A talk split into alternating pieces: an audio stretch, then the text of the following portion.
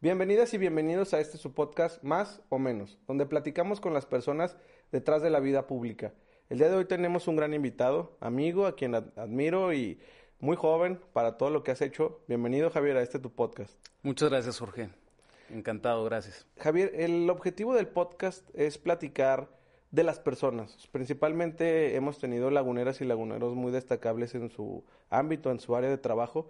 Y hoy fue muy interesante cuando nos conocimos, luego escuché de ti, bueno, primero escuché de ti y luego nos conocimos, la pandemia hizo que nos conociéramos virtualmente y hoy estamos aquí este, presencial, pero eres una persona muy joven que tiene una carrera bastante interesante. Y antes de hablar de ella me gustaría que nos platicaras cómo fue tu infancia aquí en La Laguna, en Torreón, qué recuerdas, cómo eras de chavito, o sea, cuál, cuál número de los hermanos eres, cómo fue tu infancia aquí. Pues soy el más grande. Primero que nada, gracias Jorge por esta invitación. Encantado de estar contigo y en este podcast que he visto ya diversas reproducciones de grandes personajes que has invitado. Entonces, para mí es un honor, verdaderamente honrado estar aquí en, tu programa. Muchísimas gracias. ¿Qué recuerdo de Torreón? Pues yo, yo crecí, nací en, Gómez Palacio Durango, en Gómez. Eh, soy el mayor, somos dos hermanos, una hermana más chica. Eh, crecimos aquí en Torreón, no obstante haber nacido en Gómez. Aquí tenemos nuestra casa y, y fui desde muy chico, bueno, desde kinder estuve en el colegio americano, desde kinder hasta prepa. Este, entonces básicamente, pues mi vida se reducía a ese, a ese nicho, digamos, de, de, de escuela. Y, y, bueno, las vivencias, pues tú sabes, ¿no? El, el, el, cuando seas niño, juegas policías y ladrones y la traes y todas estas cosas tan divertidas cuando eres pequeño. Y, y, yo creo que desde ahí siempre, fíjate, algo muy curioso, de, de, de mi juego favorito de niño era Policías y Ladrones, por ejemplo.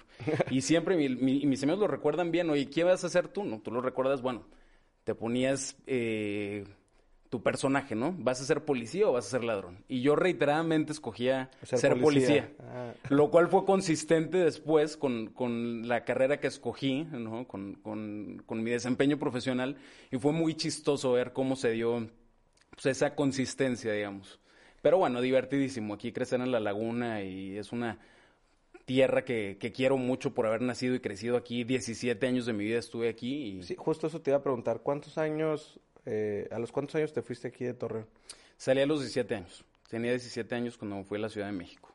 Te fuiste justo cuando estaba la situación delicada, ¿no? Yo, más o menos. Sí, correcto. Fue 2010. En 2010, tú sabes que se veía una eh, etapa muy delicada en la laguna, en, Coahuila, en Durango, eh, por temas vinculados a la delincuencia organizada. Tú recordarás las balaceras en ese tiempo y eh, amén de pues otras circunstancias muy, muy penosas y, delicadas, ¿no? Dolorosas para todos los laguneros que vivimos. Cuando decides, bueno, me voy a ir, o cómo fue ese proceso de decir, quiero estudiar fuera, eh, si bien entendemos que las universidades de mayor prestigio y de lo, a lo mejor lo que buscabas están fuera de Torreón, ¿qué fue lo que te motivó a irte fuera de la ciudad? Sí, fíjate que yo quería estudiar economía. O sea, cuando yo estuve en, prepa, en el americano, tomé una clase de macroeconomía, Advanced Placement, se llamaba AP. Eh, son materias, digamos, que te revalidan en Estados Unidos si tú vas a estudiar una licenciatura allá. Y, me interesó mucho, me cautivó verdaderamente la materia. Y dije, bueno, me quiero dedicar a esto. Entonces vi cuáles universidades existían que fueran top, digamos, en México en economía. Y me topé con el CIDE y con el ITAM.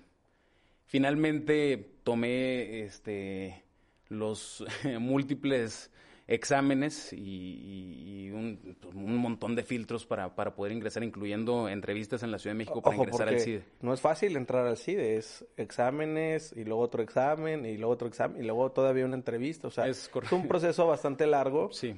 Presentan muchos, pocos quedan. Es una de las instituciones que respeto bastante en la Ciudad de México, pero que además a lo mejor no es tan escuchada para la gente, ¿no? De a pie, a la gente común y corriente como es uno. Claro. Pero, pero dentro del círculo político rojo que se le llama dentro de los académicos, es una, eh, un centro muy importante académicamente hablando. Y, y ahorita platicaremos el, el, contexto del CIDE, pero ¿cómo es que decides, bueno, me voy a ir al CIDE? Sí, te digo, estaba yo en, en, la prepa y tomo esta materia, me interesa y digo, yo quiero eh, estudiar economía, quiero estudiar una licenciatura en economía en México, cuáles son las universidades que ofrecen un programa de estudios que yo considero es apto en función de las metas y de los objetivos que, que me había planteado en ese momento, ¿no? que fundamentalmente era prestar mis servicios para la colectividad, para la ciudadanía a través de la función pública, ¿no? el servicio público. Eh, federal particularmente. Entonces, eh, con base en eso hice una investigación de qué digamos, este, universidades ofrecían un currículum que me permitiera desarrollar esas capacidades para poder, para posteriormente ejercer aquello que quería. Y, y, fue ese interés lo que me llevó a encontrar al CIDE y a estudiar economía. Paradójicamente, economía no fue mi pasión, no fue lo que me interesó y me terminé cambiando al año a derecho. Que esa fue, sí fue mi pasión en el CIDE en el CIDE. Por un momento pensé, bueno, quizás sería necesario, conveniente, no darme de baja y buscar otras opciones, pero la realidad es que, eh, digo, qué mal, no, no quiero que sea una sesión de autoelogios, pero objetivamente el CIDE está bien reconocido en, derecho, esperamos así sigue, eh, por las circunstancias actuales sobre las cuales eh, atraviesa este centro de investigación. Eh, pero bueno, es básicamente lo que me llevó, ¿no? En, una coyuntura o un, tema de voy a estudiar economía y terminé estudiando derecho. Tengo varias amigas y amigos que han estudiado en el CIDE. Es una, lo decíamos ahorita, es una universidad compleja, este, de mucha exigencia sobre todo. ¿Cómo fue ese andar para Javier? O sea, vivía cerca de la universidad, este, ya nos platicas este cambio de, de economía a derecho eh, ¿cómo, fue ese proceso de, estudiar en una escuela como esa y cuándo es que decides eh, empezar a trabajar o a dedicarte profesionalmente? Porque hay universidades que por la demanda o la exigencia a veces es complicado. Claro. Yo vivía muy cerca del CIDE, vivía a unos pasos eh, del CIDE, podía irme caminando o transporte público, que, que era lo que hacía frecuentemente. Y pues era una, una escuela de mucha exigencia, como dices. O sea, básicamente pues éramos estudiantes de tiempo completo, no había posibilidades de hacer otra cosa. Desde luego sí, las fiestas en fines de semana, etcétera. Pero fundamentalmente era estar abocado a, la, a la, academia, ¿no? al, estudio. Eh, a la investigación, porque en algún momento tuve la oportunidad de trabajar como asistente de investigación del doctor José Antonio Caballero, un extraordinario jurista, jurista en toda la expresión de la palabra, eh, un mente brillante en derecho. Y tuve la oportunidad de colaborar con él eh, de manera concomitante, no de manera paralela al estudio en el CIDE, ¿no? Al, estudio. Y posteriormente fueron las prácticas, bueno, no tuve prácticas profesionales porque ingresé de lleno a gobierno, pero digamos que la, etapa de prácticas profesionales, pues también la, tomé en paralelo a, la, educación. Pero sí, fue una, una etapa de, de mucha exigencia académica, de mucho esfuerzo, de rigor, de, de lágrimas en ocasiones, de decir y ya, no puedo. Y, de ya no puedo y, pues sí, la verdad es que te da, también tengo que ser franco, esto, el, el, famoso síndrome del impostor, ¿no? Pensar que no eres lo suficientemente bueno y te empiezas a cuestionar si deberías estar en ese lugar. Y si no le estás fallando a tu familia, si no le estás fallando a aquellos que creyeron en ti. Fueron momentos de, de pues de angustia personal, de autoexigencia, eh, y, de pensar por momentos en que, en que no le iba a hacer, ¿no? En que no era lo suficientemente bueno para, para salir adelante. Y ahorita nos y, y lo hice, ¿no? Finalmente me se logró. se logró, a pesar de todo. Nos decías que a la par de la escuela entras a gobierno de, de lleno. ¿Cómo fue esa experiencia de voy a entrar a gobierno? ¿En qué entraste? ¿Cuál fue esa primera experiencia laboral? En 2013 fue mi primera experiencia laboral. 2013. Eh, estaba yo cursando el séptimo semestre de la licenciatura en Derecho en el CIDE y eh, tenemos una materia que se llama eh, prácticas profesionales y tú decides dónde la vas a cursar, Es decir, si quieres ingresar a un despacho, a una organización no gubernamental, al Poder Judicial, a un órgano electoral, en fin, ¿no? Tienes muchas opciones. A mí siempre me interesó la materia penal. Volvemos al punto policías y ladrones. Claro, exacto, va, va, de la mano, ¿no? Va de la mano. Yo desde chiquito me acuerdo mucho de, de, estar jugando, ¿no? Te digo, esos juegos y de tener, pues, tus carritos de policía, tu uniforme de policía, tus insignias policiales y demás. Entonces, para mí era muy aspiracional poder trabajar en la, en la procuración de justicia, en la seguridad pública. Fíjate, un, un dato muy chistoso. Yo cuando era niño, la hermana de mi mamá, quien es abogada, eh, Coca Solís, es de aquí Lagunera también. Me llevaba a sus audiencias y me llevaba pues a un montón de lados, ¿no? Que más tarde supe era parte del sistema de seguridad pública o de procuración de justicia y fundamentalmente son las las procuradurías en ese entonces, hoy fiscalías. Y en algún momento aún ser eso, ¿no? ¿Qué, hacía un niño ahí? Pues no lo sé, pero yo estaba ahí. Y, y, veía yo gente armada y personas que les estaban tomando las declaraciones y demás, y me apasionó. Me apasionó mucho ese ámbito desde chiquitos. Estaba yo, tendría seis años. Y, y, después, digo, ya cuando estaba en universidad y supe esto es lo que me apasiona, me apasiona la materia penal y quiero desarrollarme en este ámbito, eh, ingreso eh, a la Procuraduría General de la República, la PGR, hoy Fiscalía General de la República, la FGR, en 2013 como asesor eh, en la Subprocuraduría Jurídica de Asuntos Internacionales. Oye, digo, ahorita vamos, hablamos de la parte profesional. ¿Qué dijeron tus papás? O sea, imagínate tu mamá, no sé, primero que te vas, luego ahora que, vas a estar en temas acá delicados, ¿no? Más hablando del contexto que aquí se vivía algo, sí. algo duro que decían tus papás. Pues yo creo que no, no fue fácil para ellos. Quizá para, para mi mamá el hecho de que iba a ingresar a una institución delicada, ¿no? Porque finalmente, pues no, no se ven cosas amigables, ¿no? Estás lidiando del día a día con, con la investigación eh, y persecución penal de los delitos del orden federal. En ese entonces yo veía eh, averiguaciones previas iniciadas por delitos cometidos en el extranjero. Entonces te tocaba ver de todo, ¿no? Y aquí estamos hablando de delitos contra la libertad psicosexual, por ejemplo, violación, eh, violación equiparada, eh, otro tipo de delitos de carácter patrimonial, como lo son la extorsión y cometidos por servidores públicos, por ejemplo, cohecho, ¿no? El famoso moche, la mordida. Entonces, eso lo veía interesante, porque eran este, averiguaciones previas eh, iniciadas. A ver, una averiguación previa es una investigación, son, son las investigaciones que inicia el, el MP Federal, el Ministerio Público de la Federación, por delitos cometidos en ese caso o en ese supuesto fuera de México, ¿no? Es muy interesante. Preocupada, seguramente mi familia sí estaba, por estar en un ambiente, insisto, no amigable, porque tienes que lidiar en el día a día con este tipo de situaciones, pero que constituye la razón de ser de, la institución, ¿no? La, la, procuración de justicia, entendido en esa dimensión cómo vamos a hacer justicia y se va a perseguir que la justicia se haga para las personas. Vamos a pensar, bueno, más bien a recordar, en esa época tendrías como 22 años. Eh, 21, 20, 21. O sea, Estaba muy joven porque yo llegué de los 17 años a la Ciudad de México. yo ingresé al propedéutico a los 17 años. Un chavito de 21, 20 años dedicándose a, la procuración de justicia en el país. Correcto. ¿Cómo te veía el, o sea, hay que, para quienes nos ven y nos escuchan, eh, eh, de por sí el círculo de los abogados es un, un círculo, algunos lo llaman mamerto, ¿no? O sea, ahí cerrado. sí, sí. Ahora, el tema de la procuración de justicia aún más, ¿no? O sea, y más porque hay abogados de muchísima experiencia, este, abogados que tienen tiempo dedicándose a ello, que llegue un chavito y, que diga, yo quiero hacer lo mismo, pues cómo fue tomado, ¿no? Claro. No, bueno, siempre es complicado, yo creo que para, para una persona que ingresa en su etapa laboral, yo creo que siempre es un, no complicado, hablaría yo de un reto. Y un reto muy emocionante, porque cuando haces lo que te gusta, lo haces con mucho gusto con mucho gusto. Yo iba encantado a la Procuraduría General de la República a saber que estaba trabajando por y para México y que final de cuentas el trabajo que yo hiciera iba a repercutir en, la justicia en el país. Entonces, ese era desde la óptica con la cual le veía.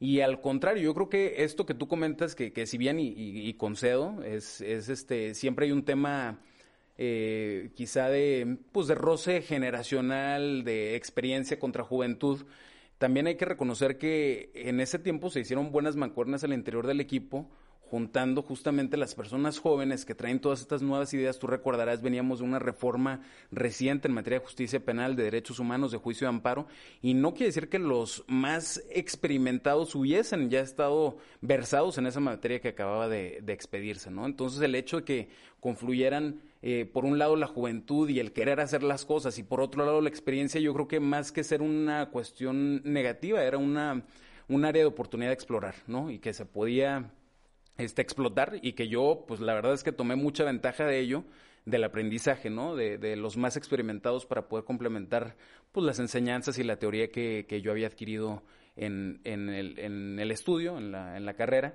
Pero aquí un, un, tema importante era cuando yo ingresé a la PGR, ya era servidor público federal. Era, esa era mi asignatura de prácticas profesionales, pero yo ingresé como servidor público federal aunque no tenía el título de licenciado en Derecho. ¿Por qué? No, no estaba yo contraviniendo ninguna norma, ni desde luego, no vaya a interpretarse aquí una admisión de responsabilidad. No, para nada, al contrario, el, el, la posición para la cual yo ingresé no requería, por la naturaleza de sus funciones, haber egresado ya como, o contar con una licenciatura en Derecho.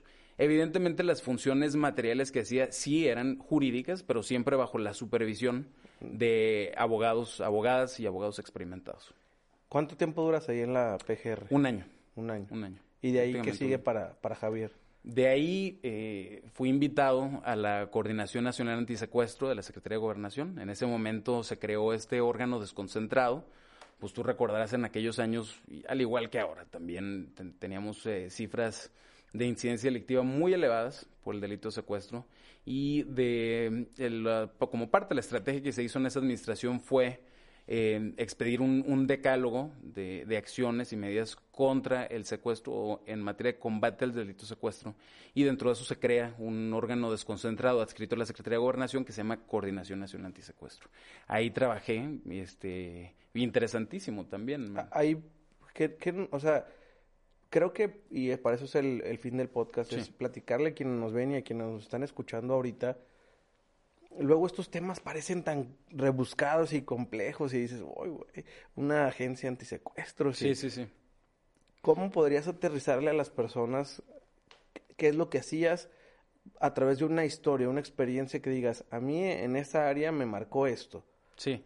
Bueno, mira, la gran problemática que nos encontramos nosotros en el país es que cada unidad de secuestros de todo el país, Coahuila, por poner un ejemplo, y Quintana Roo estaban operando eh, bajo criterios muy distintos en la investigación, en la persecución. No obstante que hay una ley que nos rige a todo el país. Hay una ley que se llama la Ley General para Prevenir y Sancionar los Delitos en Materia de Secuestro, pero cada órgano, cada procuraduría, cada fiscalía atendía este delito de manera distinta. Es decir, no había un proceso, un procedimiento sistemático para la investigación y prácticamente, pues podemos decirlo, era una, un galimatías, era un, Frankenstein la atención.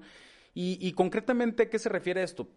Todos lo sabemos, el Calvario, para nadie es una sorpresa el Calvario por el que atraviesan millones de miles de familias en este país al momento que son víctimas de la comisión de un delito, máxime si se trata de estos delitos de alto impacto, el ir a denunciar. ¿Dónde vas a denunciar? A la Procuraduría, vas a una agencia del Ministerio Público, no te reciben una denuncia, vas a la PGR o Fiscalía General, no te la reciben, no es que no es un delito federal, es del fuero común y nos pasamos la bolita entre todos y nadie hace nada. Y mientras tanto la familia, pues ahí anda de un lado para otro, tanto, la, procuración, la preocupación, todo. Desde luego, y la impunidad. Aquí el gran ganador es la impunidad, son ellos, son las personas que cometen un delito, ¿no? Entonces, a partir de esa problemática identificada, lo que se intentó en su momento en esa administración fue estandarizar, por un lado, los procesos. Entonces, ¿qué, había que hacer? Cualquier persona que esté versada en política pública sabe que para proponer una cuestión de política pública hay que conocer y dimensionar su problema. De ahí la importancia de instituciones como el INEGI, por ejemplo, que miden a través de pues, estadísticas ya muy complejas, encuestas eh, y otros métodos cuantitativos, conocer el Estado que guarda una problemática. ¿Qué fue lo primero que hicimos en la Coordinación Nacional Antisecuestro, en ese entonces bajo el liderazgo de Renato Sales Heredia? Fue conocer el Estado que guardaban las, las eh, instancias antisecuestro, que se llamaban unidad, UEX, Unidades Especializadas para la Atención o Combate al Delito de Secuestro. Entonces había que ir, y íbamos. Tú me preguntabas ahorita, Jorge, una experiencia de vida. ¿Qué hacíamos? Muy simple. Agarrábamos el avión de las 6 de la mañana y nos íbamos a Victoria, Tamaulipas y como en las películas vas escoltado por un convoy de, de, de, camionetas, de, ¿no? de, la Fiscalía, de la Procuraduría, en ese entonces de la Procuraduría de Tamaulipas, y que van por el aeropuerto, recién vas a la unidad antisecuestros. Conoces, y tenemos toda una batería de preguntas para ver el estado que guardan. Y veías todo, ¿eh? Desde capacitación hasta equipamiento, eh, condiciones en las que se encontraban, prestaciones de todo, porque ¿qué era lo que se buscaba? Mapear, mapear, conocer el estado que guardaban. Pero muy dinámico, muy divertido. Javier, digo, pues, un simple mortal este no dimensiona eso, o sea, cómo se siente el ir en un convoy. Digo, ibas a, a lo mejor algo técnico, por así llamarlo. Sí. Pero estas medidas son necesarias, ¿no? Claro. Eh, por ejemplo, estuvo con nosotros Javier Castrellón. Sí, que, lo conozco bien, buen, buen amigo. Y, nos platicaba igual, ¿no? Dice, la época de inseguridad yo estaba como vicefiscal y, veníamos a la laguna y era andar en convoys y cuidados y, y le decía, y, tenía miedo y dice, pues, pues sí. Sí. ¿Cómo fue para ti esa experiencia, no solo en un estado, en toda la República? En toda la República. Bueno, yo terminé de conocer estados que no había conocido, aún y cuando fuera nada más ir a la unidad de antisecuestros. Ahora sí que tienes el, mapita este de los colores y ya tienes todo el país, ¿verdad? prácticamente todo. Yo creo que no, no recuerdo alguno que me falte. Conocí muchos en ese tiempo y después otros por diversión, pero eh, sí, sí era, era al principio pues impactante, ¿no? Desde luego. Después te acostumbras. Pero al principio, porque cuando yo estaba en PGR no viajaba. Le decimos en gobierno irte de comisión. Cuando estaba en PGR era quedarme en oficina, veía temas muy jurídicos en ese entonces, por lo que te digo, este tipo de investigaciones o bien reformas a las leyes que se estaban discutiendo en el Congreso de la Unión. En ese entonces estaba la discusión, tú lo recuerdas, del Código Nacional de Procedimientos Penales y otras leyes secundarias eh, en materia de justicia penal. Pero cuando me voy a antisecuestros, el trabajo cambia. Ahora sí es jurídico, pero también es operativo, no en el sentido de estar en un operativo deteniendo personas, eso no lo hacía yo. Y, no quiero que se me interprete como tal, ¿no? Por respeto a los compañeros que sí arriesgan su vida en el cumplimiento de su deber. Eh, no, pero finalmente eh, tienes que tener una serie de medidas de seguridad. ¿Por qué? Porque uno viene de la federación y segundo, y no es tu estado, ¿no? Y segundo, porque la persona que quiere eh, atacar a una institución no se va a poner a detener si tú eres personal jurídico, administrativo o operativo, si tú estás haciendo un cateo o si tú vas a hacer una visita jurídica o de auditoría legal o lo que sea. Entonces, por eso mismo se tienen que adoptar una serie de medidas de seguridad, ¿no? Que van, como te digo, y al principio sí es impactante, después te acostumbras después se vuelve algo pues mecánico en, en, cierto sentido, ¿no? De estar yendo a estas unidades, entrevistando gente, conociendo este el estado que guardan las, las eh, unidades antisecuestro, el equipamiento, te digo, las capacitación, que es un tema importantísimo y, y pues diversos rubros, ¿no? Que los ves en las visitas. Y después de esta experiencia de, de, lo que nos has platicado hasta el momento, ¿qué siguió para ti en tu carrera? ¿Cuánto tiempo duras aquí? Y, y, y, después de ahí, ¿qué sigue? En, en antisecuestros duré aproximadamente un año, un poquito más de un año. Estuve trabajando en, en, esta parte más de política pública en materia de combate al delito de secuestro, más que en su dimensión operativa. Insisto, la, por, dimensión operativa me refiero cuando tú ejecutas una orden de cateo en un domicilio, ¿no? O trabajas en la PGR y eres Ministerio Público y vas a ante un juez y presentas el caso. estoy hablando en términos muy generales, Digo, para que quienes nos ven, claro, estar en campo y, y, acá, estar si en bien campo. andabas en la calle y todo esto, pero no estabas haciendo funciones operativas de... Eran, eran funciones, eh, digamos, in situ, eh, intrainstitucionales, es decir, a las fiscalías y demás. Y eh, de manera paralela en la parte jurídica, pues era ir al Congreso de la Unión, a la Cámara de Diputados, senadores, en, fin, ¿no? diversos temas ya jurídicos. En aquel entonces también participamos en, en unos proyectos jurídicos sobre geolocalización de dispositivos este, móviles para ubicar a ciertas personas. Muy interesante, cambió la naturaleza del trabajo. Al año, este, a, mi jefe, al titular, lo nombran, al maestro Renato Sales, lo nombran eh, comisionado nacional de seguridad de la Secretaría de Gobernación y tengo eh, la, la, invitación, ¿no? la distinción de poder colaborar en su equipo de trabajo y causa baja de la Coordinación Nacional Antisecuestro para ingresar a la Comisión Nacional de Seguridad. Todo en la Secretaría de Gobernación. Fíjate, yo sé que no se, se asemeja, pues, pero me acuerdo mucho dos experiencias. Una, cuando estaba en la universidad nos llevaron a visitar a la Policía Federal. Y en México. Sí, en México, en Ciudad de México, allá ah, para Iztapalapa, si no me equivoco. Contel. Y wow, o sea, eh, los hangares, este, el centro de inteligencia, las pantallas, o sea, parece la CIA, de cuenta, ¿no? Digo, para un mortal a lo mejor es algo básico, ¿no? Que debe tener el gobierno. Y es donde te empiezas a cuestionar, esto, ah, porque vamos a hablar de la Comisión Nacional de Seguridad, este, donde, donde te cuestionas luego dices, ay, es que la policía, es que México no tiene nada, es que estamos bien obsoletos. Yo estuve ahí, o sea, yo estoy hablando de mi experiencia, ¿no? Y otra vez, estuve en Segov en el 2017 y también, o sea, impresionante los mecanismos, los sistemas que, se tienen. Y, creo yo que México sí tiene las herramientas y la tecnología para ello, ¿no? Tú, claro. desde tu experiencia, ahora hablando de, en esta nueva etapa de tu vida, ¿Cómo fue? ¿Cómo lo vives? ¿Qué, nos puedes platicar? ¿Qué nos puedes compartir? Sé que hay cosas que hay que reservar, sí, ¿no? Sí, sí, sí. Este... No, bueno, y, yo comparto, ¿no? Tu, tu apreciación, o sea, sí es impresionante. Sí, no, no es para un simple mortal ni, ni nada, es para... Yo creo que es impresionante para todos ver ese tipo de, equipamiento y tecnología. Incluso no nada más para nosotros como mexicanos, ¿no? Me tocó en alguna ocasión eh, participar en una... Eh, reunión multilateral que hicieron Honduras con ministros de seguridad pública de las Américas, es decir, desde Canadá hasta Argentina. Y, era muy interesante ver a nuestros eh, compañeros centroamericanos que habían estado donde tú estuviste, se llama Contel, en, Iztapalapa, en, la oficina de la entonces Policía Federal. No era la oficina principal, pero sí era donde está una edición que se llamaba Fuerzas Federales. Tú recordarás aquí cómo estaban lleno de camionetas de, de Policía Federal de eh, todos armados y en, en, estas camionetas doble cabina, bueno, ellos pertenecen a esta área operativa, o pertenecían, porque ya no existe la Policía Federal, que es Fuerzas Federales. Contel, Fuerzas Federales están en Contel, ¿no? O estaban en Contel.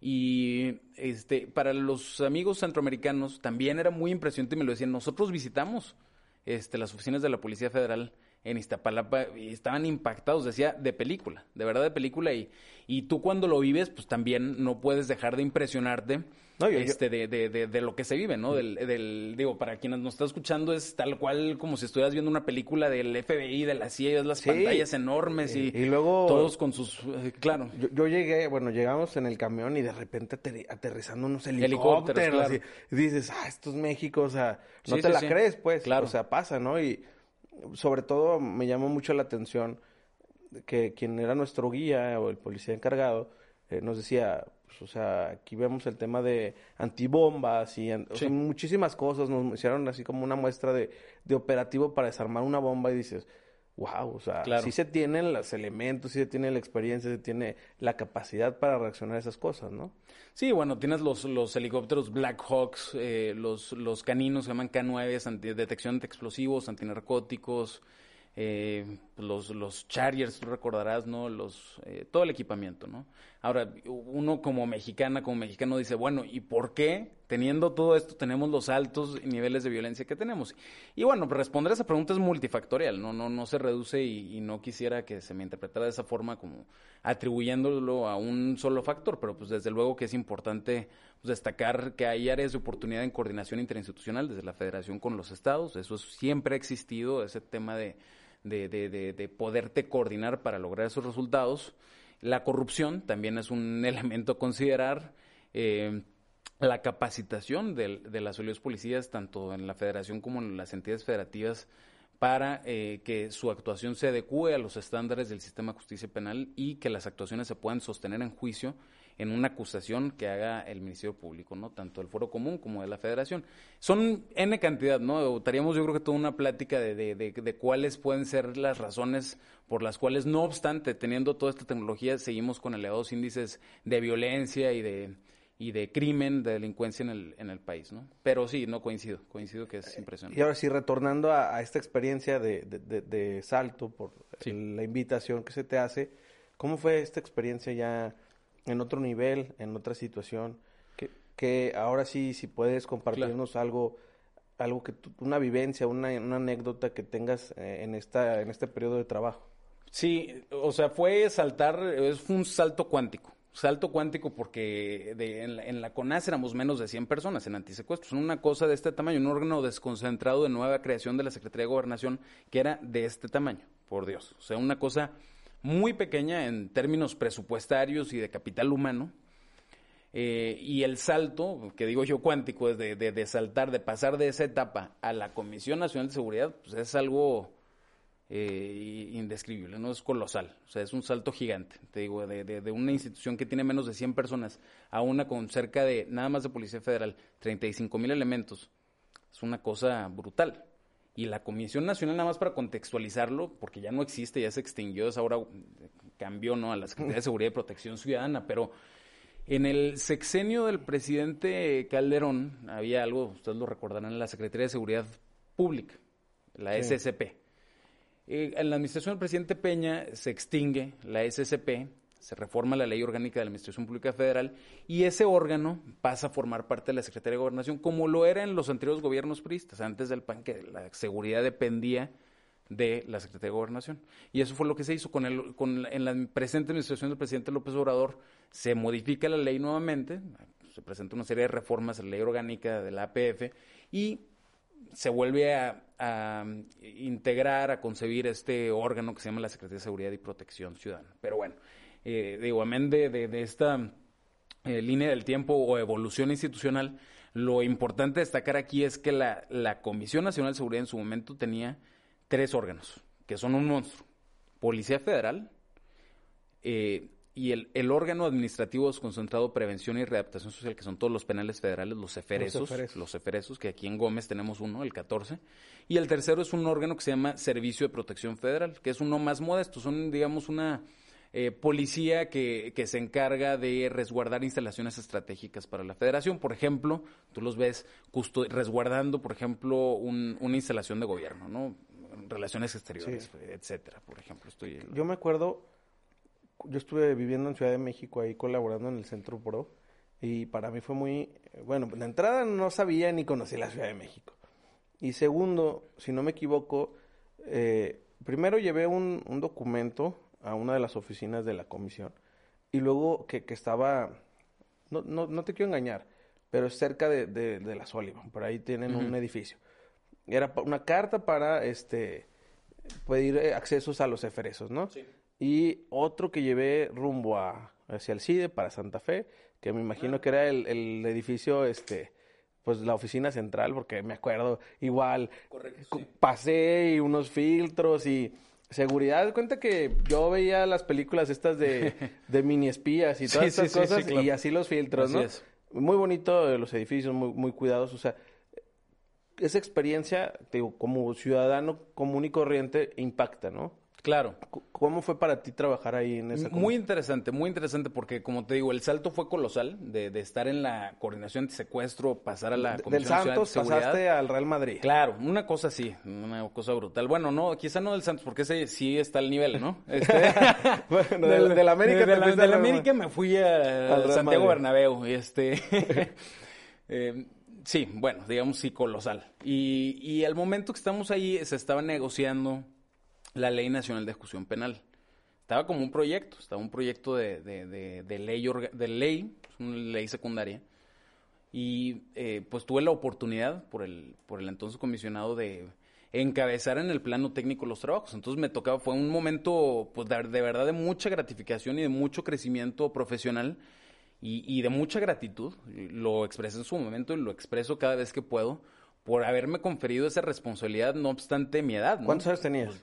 Yo no, recuerdo, 25, 24, 25, y ya estaba yo citando en ese momento a PGR, a Policía Federal, a CETEC, en ese momento que era el órgano de implementación del sistema de justicia penal, a CETEC, a um, Secretaría del Trabajo, porque estamos vinculando todo este concepto de reinserción social, de cómo ayudamos a las personas privadas de su libertad a poder reinsertarse a la sociedad una vez que ingresan de un centro penitenciario, pues eso lo es con eh, política pública al interior de los centros con algo que se llama trabajo penitenciario. ¿Cómo fomentas eso con los, los llamados reos, que les decimos PPL, son personas privadas de su libertad, pero esa vinculación con la Secretaría del Trabajo para eh, tener programas focalizados que les permitan a ellos finalmente encontrar un trabajo cuando salgan y que no vuelvan a delinquir, que es finalmente el mandato establecido en la Constitución, ¿no? Procurar que, que el sentenciado no vuelva a delinquir y procurar la reinserción social, desde luego. Y qué, eh, perdóname, pero qué importante es eso que tú dices, ¿no? La confianza de, de, a un joven de 25 años pudiendo haber agarrado a, no sé, a fulanito de eh, egresado de, o sea, a, confiar, ¿no? O sea, y, y, eso también es una vara muy alta para, para los chavos de, de, nuestra edad, digo, y los más jóvenes decir, se puede, o sea, claro. eh, también se pueden abrir esas puertas para, para los jóvenes. Sí, no, desde luego, muy, mucha gratitud al, al, al, al entonces comisionado y... Eh, se desempeña en otro, en otro cargo. Eh, pero desde luego, una responsabilidad tremenda, tremenda, este sí quiero decir, desde luego no es una cosa de una sola persona, o sea, me, no, hay correspondía una, una función de coordinación y de colaboración, pero finalmente, pues coordinar en ese nivel los esfuerzos con todas las dependencias, pues no era una cosa, creo yo, menor, ¿no? Era una cosa eh, que sí requiere, pues, habilidades no solamente jurídica, sino también de negociación. Tú sabes que esos niveles, las secretarías, pues siempre pueden haber rencillas si no se manejan las cosas con el debido cuidado, este, entre eh, subprocuradurías, etcétera. Entonces, gran parte de lo que hacíamos era, pues sí, en su, cuidar la parte jurídica, que es finalmente nuestro mandato, pero también cómo generamos un trabajo en equipo, ¿no? un teamwork. No, y hay que tener tacto, y hay que tener formas, desde y luego, hay que ser, desde eh, luego. pues a lo mejor no político, pero sí hay que ser una persona hábil para poder llevar a, a cabo esos acuerdos. Receptiva, diría yo. Tener mucha eh, capacidad de escuchar,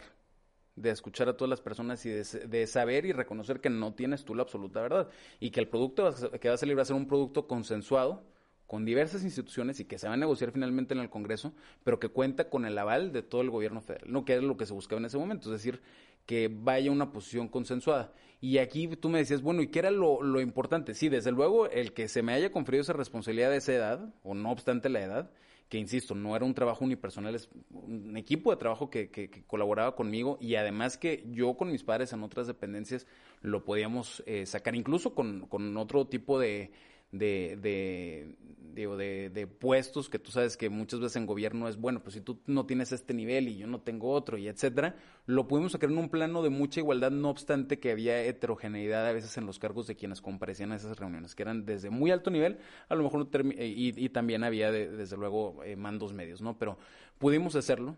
Pero algo que, que quiero destacarte, Jorge, y preguntarte para que sea algo pues muy visual para quienes nos escuchan, era que no un trabajo nada más de escritorio, es decir, todas estas eh, ideas que surgen para la, para la Ley Nacional de Ejecución Penal, pues no son, o a veces se piensa que son teorías que nacen nada más del escritorio, y muchas de ellas lo son, pero también la instrucción que tuvimos de, en su momento, ¿no? Del, del maestro se les fue, pues conocer in situ cuáles son las prácticas y a partir de eso proponer. Entonces no nada más era una cosa de escritorio de siéntate a escribir, era ir a los centros federales eh, a, a, conocer el estado que guardan, ¿no? a los eferesos. Y entonces íbamos.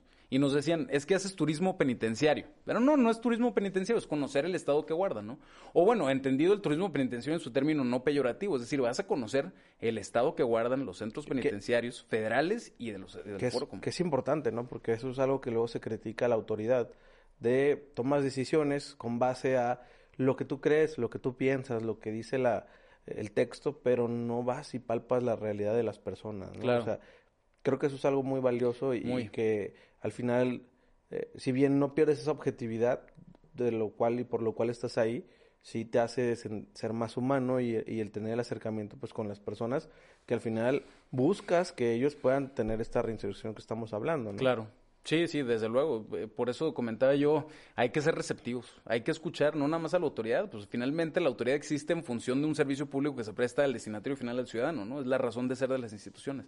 Entonces tienes que escuchar a todos, a todos. Y nos tocaba sentarnos con la sociedad civil y nos tocaba sentarnos con otras dependencias y con autoridades estatales y con víctimas del delito y también, hay que decirlo, con personas privadas de su libertad, porque ellos finalmente son los destinatarios de la norma, ¿no? Javier, ¿Cómo es ese brinco ya de esta parte profesional a decir, quiero irme a estudiar fuera y voy a buscar oportunidades en otros lados? Mira, yo, la, la administración eh, anterior concluye el 30 de noviembre de 2018. Eh, yo salgo de, de, la administración, por la naturaleza de las funciones, pues eh, consideré prudente ¿no? separarme del, del cargo, por prudencia y por lealtad institucional. ¿no? Separarme de, de, del cargo, causé baja y estuve trabajando unos meses en, en, consultoría, o sea, consultoría en justicia penal, etcétera. Y yo ya traía el, el, tema de, ¿sabes qué? Se acaba la administración, tengo que prepararme, tengo que seguir preparándome. Y fue como nace esta idea de irme a estudiar una maestría al extranjero. O sea, fue un, una, una, curiosidad. Bueno, para esto eh, me quiero regresar un poquito cuando estaba en gobierno. Sí hacíamos este, pues viajes internacionales, comisiones le llamábamos, por muchas razones, ¿no? En alguna ocasión el, mi entonces titular fue a dar una plática a, a, Harvard y yo como parte de su equipo de, de trabajo pues lo acompañé para eh, pues todas las tarjetas informativas y todo el background information para presentarlo, ¿no? Eh, y alguna ocasión estuvimos también en, en, Boston para la certificación de unos centros federales penitenciarios y demás. Entonces en este intercambio, digamos, en, en estas visitas, en estas comisiones, te abre un poco el panorama, ¿no? Te abre la mente, y entonces dices, bueno, ¿y por qué no me voy a aventurar yo a querer hacer estas otras cosas? ¿Qué otras cosas? Bueno, estudiar fuera. Y me lo decían, que eso es a lo que yo iba con, que siempre tuve la, la, fortuna de rodearme de servidores públicos más experimentados que siempre me impulsaron de, oye Javier, ¿sabes qué? Estás joven, aprovecha. Y eran gente que me lo decía con doctorados en Reino Unido, en España, en Estados Unidos. Impulsa, ¿no? Vete, vete, vete, vete. Se me quedó muy grabado. Entonces, finalmente, yo lo que hago es, ya se va a acabar esto, voy a preparar. a buscar y... Empiezo a buscar, empiezo a aplicar y empiezan las aplicaciones y así fue como fui, este, en, en 30 de noviembre del 18 se acaba la administración y para enero ya me estaban notificando mi admisión a, a la universidad.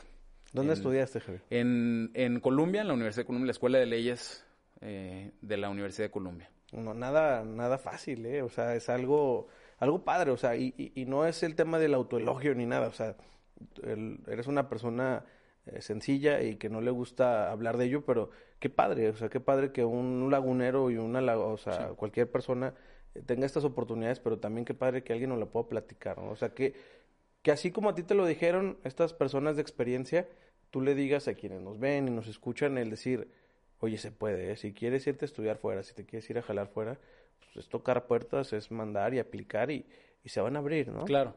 No, para quienes nos están escuchando, las cosas no se van a hacer solas. Hay que buscarlas y hay que generarlas. Hay que generarlas. No van a llegar. Hay que hacer que las cosas sucedan. Y eso fue, y lo digo con humildad, ¿no? No, no fue fácil tampoco y tuve en la maestría también el síndrome del impostor que tuve cuando estudié en el CIDE y fue lo mismo.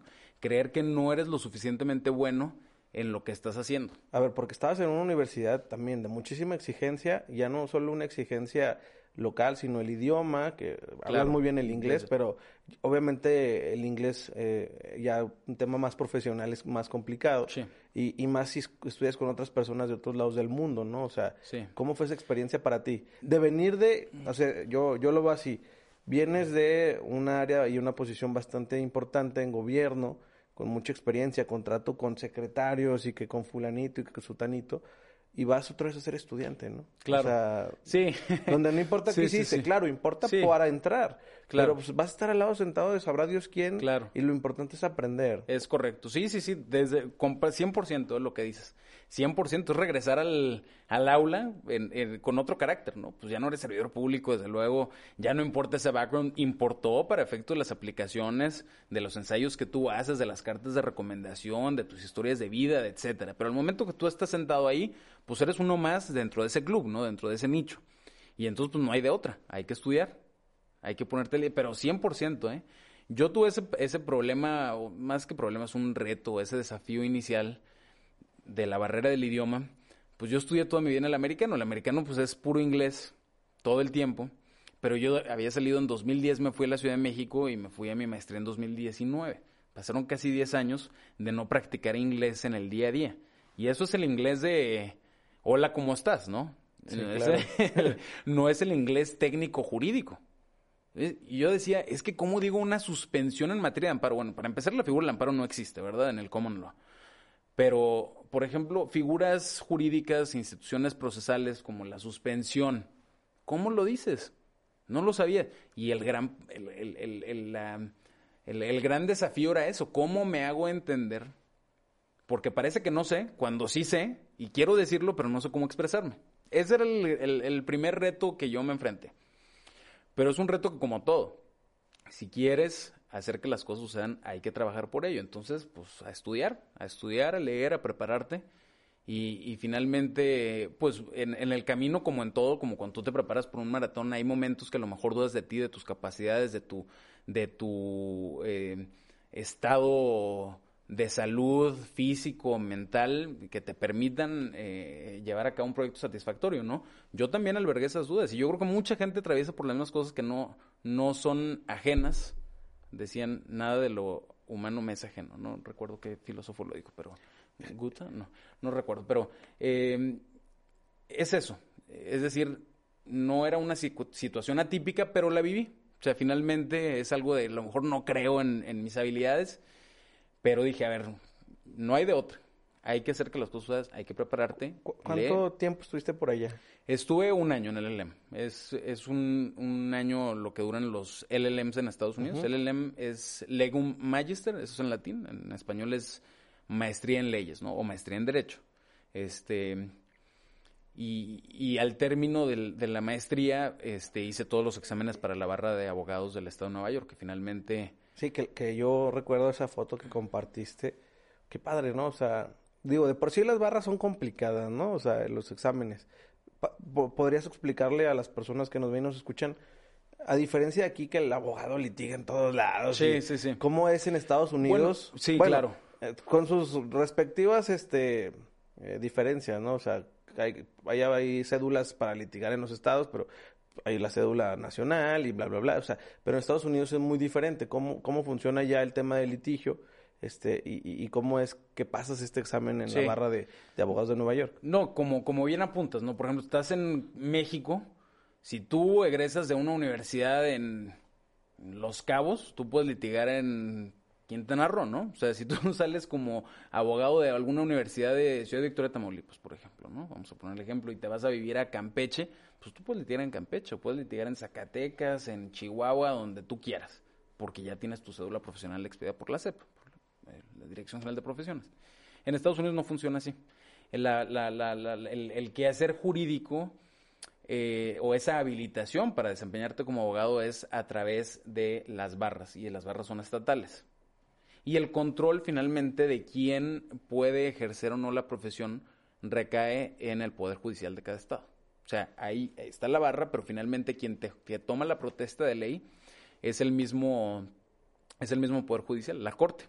En mi caso fue el, la, Suprema Corte de, de Nueva York, que finalmente te toma la protesta a través de, digamos, la estructura, la, la Suprema Corte, la Appellate Division y el Court of Appeals, la, la estructura de la judicatura de- del Estado de Nueva York, y tienen ciertos este, departamentos en los cuales tú metes tu papelería, tú ingresas tus papelerías, acreditas que has tomado los diversos exámenes, evaluaciones, créditos, que tienes un ah, character moral fitness, es este que tú estás apto para ejercer la función de, de, de- De profesión de, de- de- de derecho. ¿Por qué? Porque hay una eh, concepción, creo yo, muy interesante en Estados Unidos de que el abogado tiene esa función social y que queremos que las personas que lo ejerzan sean personas que van a contribuir en un bien social. Quizás es una, una perspectiva muy idílica o utópica, pero creo que desde ahí se va sembrando el, el cuál es el rol, cuál es el papel que desempeña un abogado en la sociedad. ¿no? Que yo creo que lo tienen muy interna- internalizado. Una de las materias obligatorias en Estados Unidos, por ejemplo, una que se llama eh, Professional Responsibility, responsabilidad profesional, que no la tenemos en México. Si algunas universidades tendrán algo de ética, pero no ética específicamente dirigida a la profesión jurídica que te establezca qué puedes y qué no debes hacer en el ejercicio de tu profesión. Entonces, algo muy interesantísimo eso. Este, pero bueno, contestando al- a la pregunta que, que- hacías, es por estado, ¿no? Allá es por estado, es sol- solamente puedes este, ejercer en principio en el estado que te tomó la protesta. En mi caso fue Nueva York, pero además, si, si esos estados tienen convenio con otro tipo de estados, por ejemplo, en el caso de Nueva York es en Illinois, ¿no? Chicago. Chicago, Illinois, por ejemplo. Y no nada más en Chicago, desde luego en todo el, todo el estado. Puedes litigar, puedes ejercer la profesión en aquellos estados con los cuales el estado donde, donde tú tomaste protesta tenga convenio. ¿no? En- por ejemplo, no puedo litigar en California. En California necesitas un examen específico. Y así en muchos. En Texas pues, también. Entonces nada más puedes litigar donde, donde tomaste tu protesta y en aquellos con los cuales eh, eh, tenga convenio ese estado. ¿no? Javier, después de esto, de, de estudiar, de, de regresar a, a México, ¿qué hace Javier? Viene la pandemia, viene todo esto, pero ¿qué es lo que siguió para Javier en su vida? Cuando estuve en, en la maestría, cuando estuve en, en- en Nueva York, eh, me entró mucho, y, y quizá por estar en la cuna del capitalismo, y, y- y nuevamente destaco esto de que te vas a ir a otra parte y se te abre el horizonte. Va- voy a Estados Unidos y, pues finalmente la, la universidad este, a, la que, a la que asisto, eh, Columbia, pues una universidad que se caracteriza por egresar muchos abogados eh, corporativos, eh, digo, algunos también en justicia penal, ¿no? Que, que van a litigar white collar, por ejemplo, en su cuello blanco, pero muchos, este, fundamentalmente la parte corporativa. Entonces me entró mucho esa curiosidad de cómo mis demás compañeros estaban, pues, totalmente abocados en un 70-80% al, al derecho corporativo. Grandes empresas transnacionales y demás.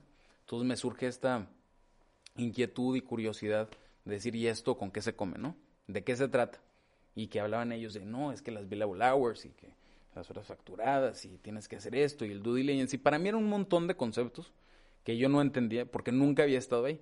muchos de mis compañeros venían de grandes despachos internacionales y para ellos era muy común esta jerga este, jurídica de despacho, de despacho, que yo no conocía, que me era ajena hasta cierto punto, y que ahí fui conociendo y me entró mucho la curiosidad y pues finalmente decidí eh, adentrarme, ¿no? Aventurarme y tomar ese, ese camino, ¿no? O sea, decir de qué se trata esto y lo voy a hacer y, y así fue como ingreso al... ¿Hoy te dedicas al tema corporativo? Hoy, en este momento sí, es correcto. ya no estoy en gobierno. ¿Te gusta lo que, lo que estás viendo ahora, la nueva etapa de vida de Javier? Correcto. Sí, te voy a decir por qué. Yo creo que eh, ves de manera muy real eh, tu input. Tu input en gobierno, sabes que vas a trabajar para la ciudadanía, ese es el objetivo final, pero muchas veces también hay que reconocer las cosas se empantanan, o quedan, digamos, frenadas por consideraciones político y lo deleznable es que muchas de ellas eh, terminan suspendidas por consideraciones político-electorales, que eso que la, seguridad en principio pues no debería frenarse eh, por esas consideraciones, pero bueno, es la realidad, ¿no? Eso pasa y hay que vivir con ello y hay que sortearlo, hay que minimizarlo y mitigarlo, pero bueno, es un, un mal que está ahí por el diseño democrático y el sistema político y jurídico mexicano, ¿no? Político fundamentalmente. Eh, en, privado no, en privado es finalmente el, la recomendación que tú le estás haciendo a tu cliente para poder proteger sus intereses. Entonces ves un input a veces muy directo de tu consejo, de tu asesoría, al momento que tú estás representando a una, en mi caso, pues son transnacionales, en el momento que tú estás representando a una empresa y decir, ¿qué tengo que hacer para estar en cumplimiento de la ley? Eh, qué tengo que hacer para que este contrato eh, yo esté protegido, mi patrimonio esté protegido. Y, y, que finalmente, Jorge, le sacas mucho provecho, por así decirlo, a lo que has hecho, porque lo complementas. Pues gran parte de lo que hago es en inglés. Yo te puedo decir, todos los contratos que son en inglés, eh, las, las conferencias este, con los clientes son en inglés. Entonces ves mucho este conocimiento, este know-how adquirido en la maestría en el día a día de tu, de tu ejercicio profesional. Y eso es muy... Eh, eh, gratificante, rewarding, o sea, lo, sientes, te gusta y ves tu trabajo reflejado en aquello que estás haciendo, ¿no? Ahora, por ejemplo, digo, no sé si se pueda. sí, no, adelante. Pero... Eh, los tres libros de... Los tres libros de Peña Nieto. No, no te creas. Eh, antes de pasar ya a la, parte final de, de las preguntas, me gustaría, o sea, para que la gente que nos ve y nos escucha entienda más o menos se puede decir alguna de las empresas con las que trabajas, o sea, para, o, a lo mejor no a la empresa con tal, pero para medir el nivel de, de, lo que se hace, ¿no? O sea, porque al final, a mí me gusta mucho eh, eh, este, el dueño de Amazon que dice que él paga un chorro, ¿no? O sea, a su gente más cercana y eh, duerme ocho horas o más, porque dice, a mí lo que me importa es que la hora o el minuto en el que yo necesite la decisión que se tome sea la decisión que necesito, no más. O sea, de nada me sirve tener tanta gente, tantas horas y tantas eh, tiempo de trabajo si la decisión más importante no se va a hacer bien. Correcto. Aquí es igual, o sea, para que se dimensione el nivel en el que trabajas, que, que yo creo que con lo que hemos platicado se entiende, se puede. Sí, bueno, más que eh, hablar en, en, en específico, te lo voy a poner con un ejemplo. Son de estas empresas que se dedican a llevar productos a tu casa. Ya con eso. este, esa es una de muchas, ¿no? Hay, hay bastantes, o sea, ahí no, no tenemos un solo cliente, hay diversas Porque este, estás, en, estás en un este, despacho y el despacho tiene su representación, ¿no? Claro. No, bueno, yo y, hay información pública, desde luego, a quién representas y en qué asuntos has representado, siempre y cuando mide el consentimiento de, de la parte y que tú lo puedes dar a conocer y pues son muchas transnacionales, ¿no? De, de diversos ramos, o sea, de, de, de sector tecnológico, manufacturero, automotriz, etcétera, ¿no? Ya después te invitaremos a otro capítulo para que nos platiques tu, tu opinión de El Santos versus Disney, a ver qué piensas. Digo, creo que está por resolverse este el, show que traen ahorita, entonces estaría padre entender. Porque luego la gente como que dice, ah, caray, el Club Santos demandó a Disney. Y claro. O sea, como que estaría padre luego platicar sobre ello. Sí. Pero regresando ya al, al, cierre del podcast, eh, Javier, Javier, este niño que nos platicas, que creció en el americano y en, este círculo de policías y ladrones, ¿qué consejo le daría Javier a, Javier pequeño? Estudia y prepárate. Humildad, humildad, sencillez y preparación. No hay de otra. Tenacidad, tenacidad, tenacidad. Si llegaras a tener familia, este, o sobrinos, este, etcétera, ¿qué consejo le darías a, tus hijos, a tus hijas, a tus sobrinos, a tu sobrina? Yo creo que lo mismo, es importante, creo yo, pues conducirte con, con humildad en la vida, con, reconociendo el trabajo que hacen todos, todos, todos, todos, todos. Yo creo que tenemos una función pues muy importante, ¿no? Y amén de, de los cargos que a veces pueden impresionar, respetar, respetar a los demás, eh, escuchar, ser tolerantes, respetar ese pluralismo, no todos pensamos igual ni tenemos por qué hacerlo. Em, ser tolerantes, escuchar, respetar, prepararse. Yo creo que esa es la clave. Eh, mi, mi, actual jefe en, en, mi, en el despacho donde estoy trabajando dice algo que yo comparto. Eh, suscribo en su integridad. la disciplina paga más que el talento. Creo 100% que en la medida que una persona es disciplinada, que se levanta temprano, que hace sus actividades, eh, que es metódica, que es sistemática en lo que hace, que guarda tenacidad, perseverancia, constancia, va a tener buenos resultados. Y eso a la larga, creo yo, humildemente, paga más que el talento cuando el talento no va acompañado de esa disciplina. disciplina. Si el talento está en el aire y no se aterriza y no se tiene dedicación, yo creo que es como un arma que no funciona, que no activa, que no, que no detona. ¿Por qué? Pues porque si no tienes ese respeto que te haga crecer y ese sed de querer hacer las cosas, por más bueno que seas, no las vas a desarrollar. Cuando tienes las dos, ya la hiciste. Qué buena frase, ¿eh? Javier, ¿qué viene para ti? ¿Qué quieres? ¿Qué, ¿Cuál es la próxima meta? Ahora sí que estamos a cierre de año. ¿Qué, deseas para el futuro? Yo creo que estar en, en, en esta etapa, disfrutar esta etapa eh, de chavos y primero, o sea, como persona, más que como profesionista, estar bien con, con, tu persona, yo creo que es importantísimo. Este, yo creo que, que en, el ámbito personal hay que estar bien, y me refiero bien de salud, bien en tu dimensión espiritual, bien, bien contigo. Bien contigo primero, bien con los que te rodean, con tu familia y amistades. Y en el plano profesional, seguir haciendo lo que estoy haciendo, eh, desde luego con, con metas y objetivos pues, crecientes, ¿no? Eh, de poder representar de manera satisfactoria a mis clientes. Y pues no sabemos, en algún momento quizá podamos eh, nuevamente... Regresar a la vida pública. Regresar al, al, servicio público, no lo sé, no lo sé, ahorita estoy concentrado en mi, en mi trabajo, no lo descarto, pero tampoco lo aseguro. Javier está contento con lo que ha hecho hasta hoy.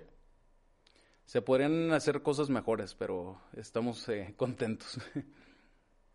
si hoy tuvieras que, si hoy fuera tu último día de tu vida, ¿te sentirías a gusto con ello? Sí. ¿Sí? ¿Valió la pena lo que has hecho? Yo creo que sí. Javier, pues muchas gracias por haber estado aquí con nosotros. Este, pues, aprendimos de todo, ¿eh? De, de, seguridad y de todo. Y esta es tu casa, ojalá y volvamos a vernos para platicar de más cosas. Un gusto poder conocerte, tenerte aquí y coincidir en más o menos. Muchas gracias y gracias a todos los que nos escucharon. Muchas gracias por la invitación. Y muchas gracias a ustedes que se quedaron hasta el final. Nos vemos y nos escuchamos. Hasta la próxima.